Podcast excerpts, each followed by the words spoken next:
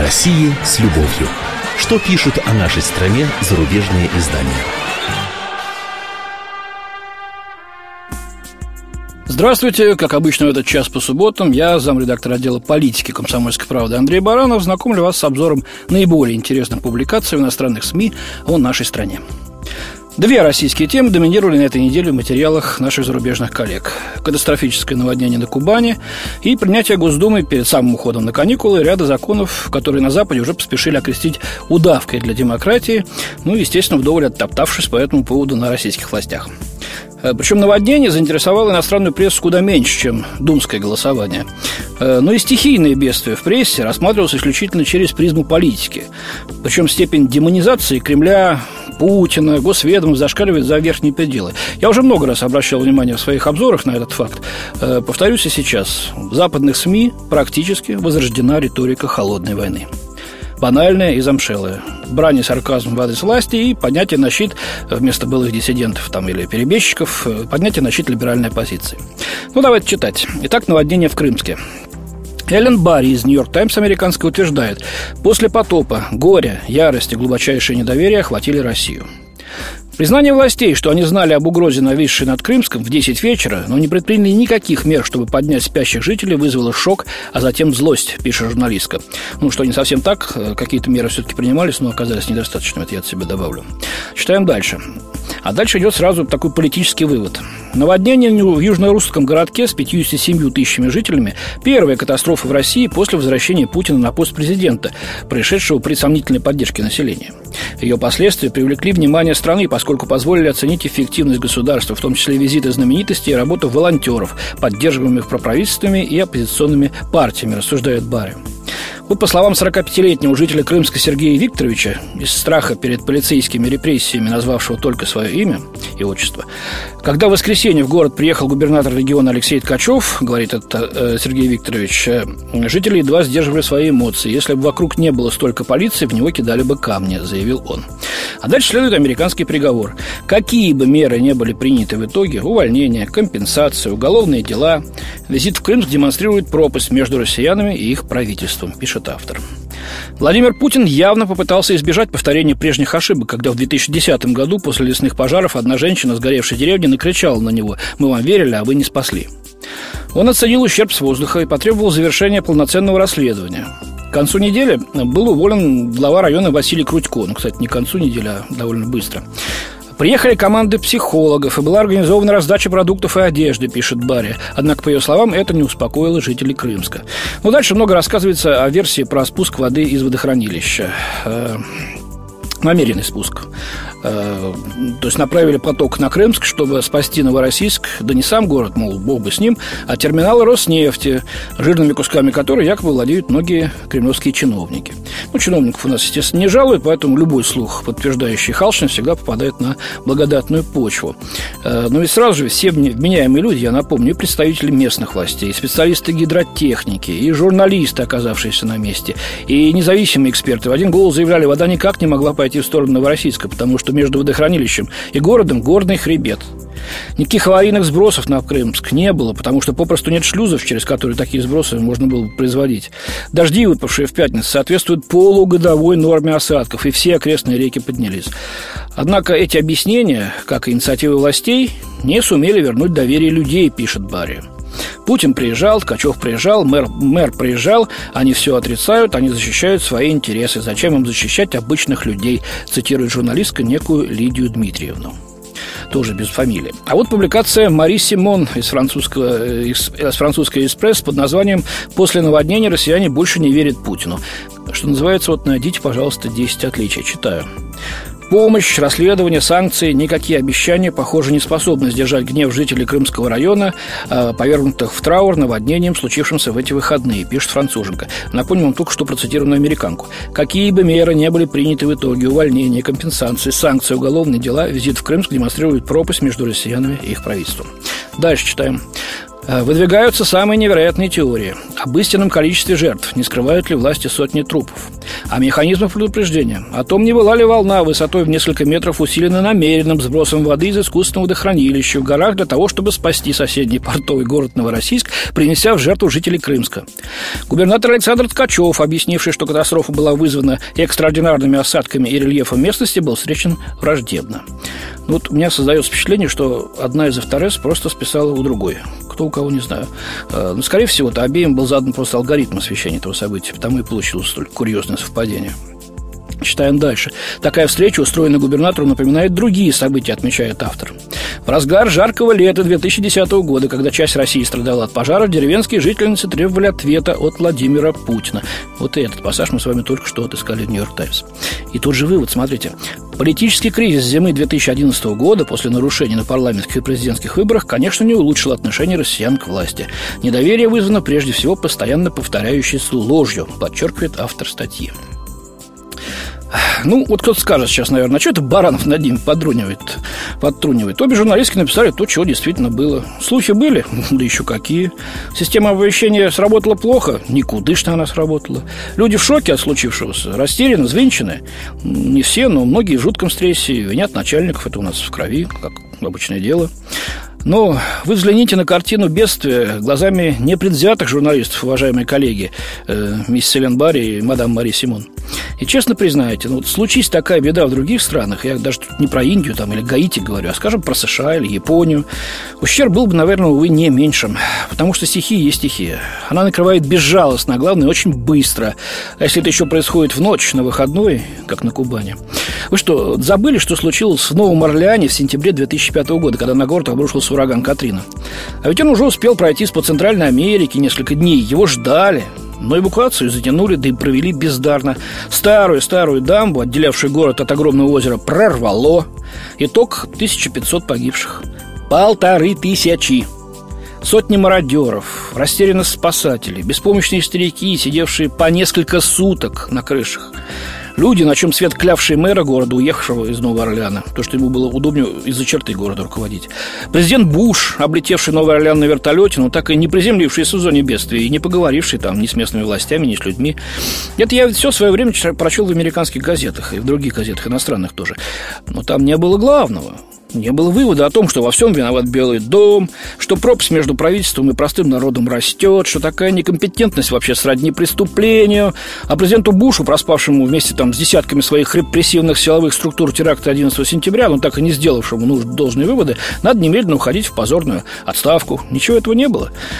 Ну, я, конечно, утрирую, э, но не понимаю, почему на стихийные бедствия у них, что называется, и у нас смотрят разными глазами. Почему применительно к России нужно все круто замешивать на политику? Вот японское цунами в прошлом году, э, ого-го, что натворило. Два взрыва на АЭС Фукусима только что стоят, да? И власти врали про радиационный фон, и в первые дни в районе ЧП царили тотальный хаос и растерянность. И писали про это иностранные газеты но с сочувствием писали это, с пониманием того, что горе, беда у людей. Писали без циничного такого политического глума. Может, потому что речь шла о союзниках, о своих, так сказать, а Россию за свою не считают. Даром, что ли, кандидат в следующий президент США Митро мне прямо назвал нас врагом номер один для Америки. Вот и следующая тема моего сегодняшнего обзора тоже связана с этим удивительным двуличием. Госдума приняла противоречивые поправки к закону об интернете, позволяющие блокировать без решения суда вредные сайты. Еще до этого власти уже стащили закон о собраниях и предложили присваивать НКО с зарубежным финансированием статус иностранных агентов, пишут иностранные СМИ. В России продвигается закон о создании черного списка сайтов. Это вот сообщает испанская Эльмунда. Новая норма дает в руки властям крайне опасный инструмент. Критики опасаются, опасаются, что законом воспользуются для блокировки антиправительственных сайтов. К протестам присоединились важнейшие российские сайты и сервисы русскоязычная Википедия, Яндекс и Живой журнал. Согласно нынешнему тексту закона, государство может закрывать без постановления суда сайты, которые распространяют детскую порнографию или наркотики. Но в России разделением властей не всегда четкое, и судьи склонны следовать линии, которые им задает прокуратура, утверждает корреспондент.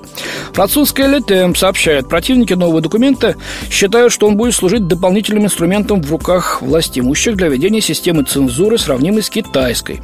Однако текст быстро прошел все процедуры и был принят депутатами всех партий, включая коммунистов, чью оппозицию Кремлю, по мнению автора, автора статьи э, нельзя считать настоящей. Премьер-министр Дмитрий Медведев недавно сказал, что всякого рода опасные вещи должны вычищаться из интернета, но только с использованием опробированных во всем мире процедур. На какие опасные вещи он намекал? Российские пользователи сети узнают об этом 1 ноября, пишет автор комментария. Борьба с инакомыслием в России выходит в виртуальное пространство, так озаглавлена статья в американский Christian Science Monitor. Опасность состоит в том, что создается механизм блокирования любого материала на сайтах в интернете. Будет ли этот механизм использоваться э, и как он будет использоваться, это другой вопрос. Но он будет существовать. Это отмечает вот Станислав Козловский, директор Wikipedia.ru, который связан с русскоязычной версией Википедии. Фактически введен инструмент цензуры. Ну, вот издание цитирует также Александра Черкасова, председатель Совета правозащитного центра «Мемориал», ну, понятное дело, который утверждает, что даже с поправками закон ведет к расширению полномочий власти. Все эти законы имеют одинаковую модель. Вместо того, чтобы облегчать доступ к информации, вводится запрет, сказал он. И даже прекрасные слова о защите интересов детей не камуфлируют этой реальности. А, Михаил Людвиг, обозреватель Франкфуртер Альгемайне Цайтунг немецкой, отмечает, что первым ударом властей стало ужесточение закона о собраниях, принятый в начале июня.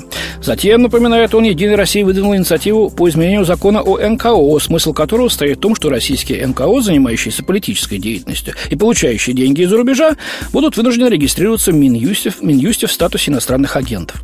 Автор отмечает, что это понятие с советских времен практически равнозначно понятием «шпион» или «враг», и эта трактовка за последние годы только укрепилась из-за антизападной пропаганды.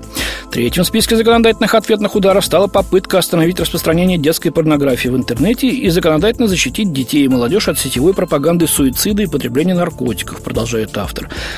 Однако намеренно расплывчатые нормы, введение возможности составления черных списков вредных сайтов, подлежащих блокировке, откроют дорогу цензуру. Ну, все то же самое мы видим, да? И последний на данный момент ударом автор называет законопроект о возвращении в Уголовный кодекс статей об оскорблении и клевете с санкциями до пяти лет с лишения свободы. А вот Сесилия Кинг из американской Вашингтон-Пост сообщает, что глава Федеральной комиссии США по делам связи Юлиус Джиничевский раскритиковал, раскритиковал новый российский закон об интернете. Тревожное и опасное направление, так он высказался о новом российском законе. По словам американского чиновника, закон об интернете может ограничить свободу слова и гражданские права. Мировой опыт пользования интернетом дает очевидный урок. Свободный и открытый интернет поощряет экономический рост и свободу, а ограничение свободного распространения информации имеет негативные последствия для потребителей, бизнеса и общества. Конец цитаты. Это сказано в специальном заявлении Джиничевски. Ну, спасибо, конечно уважаемый э, федеральный чиновник, хотя я не понимаю, с какой стати вот этот некий американский чиновник критикует законодательную деятельность в России. Нам, например, тоже многие решения Конгресса, может быть, не нравятся, но никто из официальных лиц России не выпускает специальных заявлений э, по этому поводу. А потом, что в США, в других странах Запада нет законов, запрещающих распространение в киберсетях детской порнографии, педофильских сайтов, информации о приобретении наркотиков, инструкции для подростков, как лучше совершить самоубийство – есть, конечно, как есть и мощнейшие спецслужбы, которые все это безобразие отслеживают, пресекают и сажают на нары тех, кто этим занимается. Причем делают это в теснейшей координации на международном уровне, и в том числе, как ни странно, с российскими правоохранителями. КП об этом, кстати, писал не раз. Зайдите на наш сайт э, kp.ru, посмотрите. Так в чем дело тогда? Но говорят, что все это, мол, для отвода глаз. На самом деле вводится цензура на свободу распространения мнений и взглядов. Антиправительственных, естественно. Ну, да, если это для детской порнографии, то будет жесткая цензура. Взрослую пока не трогают. А о политической цензуре речь никто не ведет. Поэтому не надо таких пафосных и лицемерных стенаний, я считаю. По крайней мере, они явно преждевременны. Что касается финансирования с границы некоторых наших НКО, которые как раз именно политикой занимаются, то, пожалуйста, им никто этого и не запрещает делать. А название агента мне нравится. Ну что ж, есть же вот страховые агенты или агенты по недвижимости, как-то никого не коробит.